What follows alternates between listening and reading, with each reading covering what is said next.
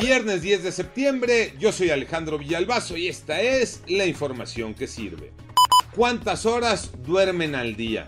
Les pregunto esto porque el siguiente dato nos va a despertar de golpe Pepe Toño Morales. Gracias, Alex. Efectivamente, y es que los especialistas de la UNAM dicen que dormir es vivir. Aquellas personas que tienen insomnio pueden también tener problemas para concentrarse, incluso pueden sufrir un ataque cardíaco o son de las personas que están durante la noche moviendo la pierna porque tienen ansiedad. Por eso la recomendación es dormir 6 y si se puede, 8 horas para que el cuerpo descanse. COVID-19, Iñaki Manero.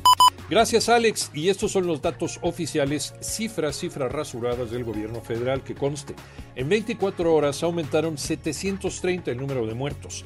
La cifra total de lamentables decesos alcanza ya 266.150 casos.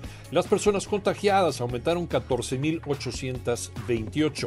Ahora esta cifra total de infectados llegó a 3.479.999 casos. Y también dice, también dice la Secretaría de Salud en su informe, dio a conocer que en las últimas cinco semanas la mayor parte de las personas contagiadas por el SARS-CoV-2 están entre los grupos de 18 a 29 años, seguido de 30 a 39. ¿Qué quiere decir esto? Que el problema está principalmente en los jóvenes por su mayor movilidad. Desde luego hay que terminar lo antes posible de vacunar a estos grupos, a estos grupos de edad, para poder romper de manera eficiente la cadena de contagios. Feliz fin de semana, a seguirse cuidando ya vacunarse. Fecha 8, mitad de campeonato Tocayo Cervantes. Así es, Tocayo. Seguramente muy contentos porque regresa la actividad a la Liga MX.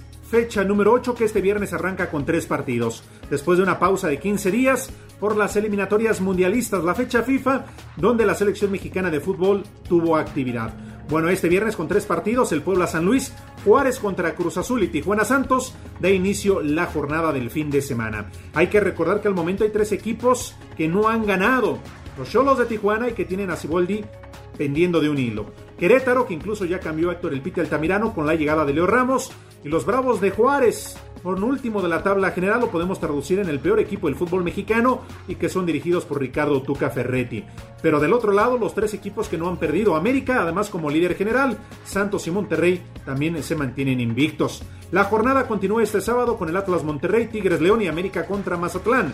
El domingo, Pumas Guadalajara en un horario poco habitual, 5 de la tarde en el Olímpico Universitario. Además, los equipos desesperados llegan desesperados por la victoria. Además, Querétaro recibe a Necaxa y el lunes concluye todo de la fecha 8 con el Pachuca contra Toluca. Yo soy Alejandro Villalbazo, nos escuchamos como todos los días de 6 a 10 de la mañana, 88.9 y en digital a través de iHeartRadio. Pásenla bien, muy bien, donde quiera que estén.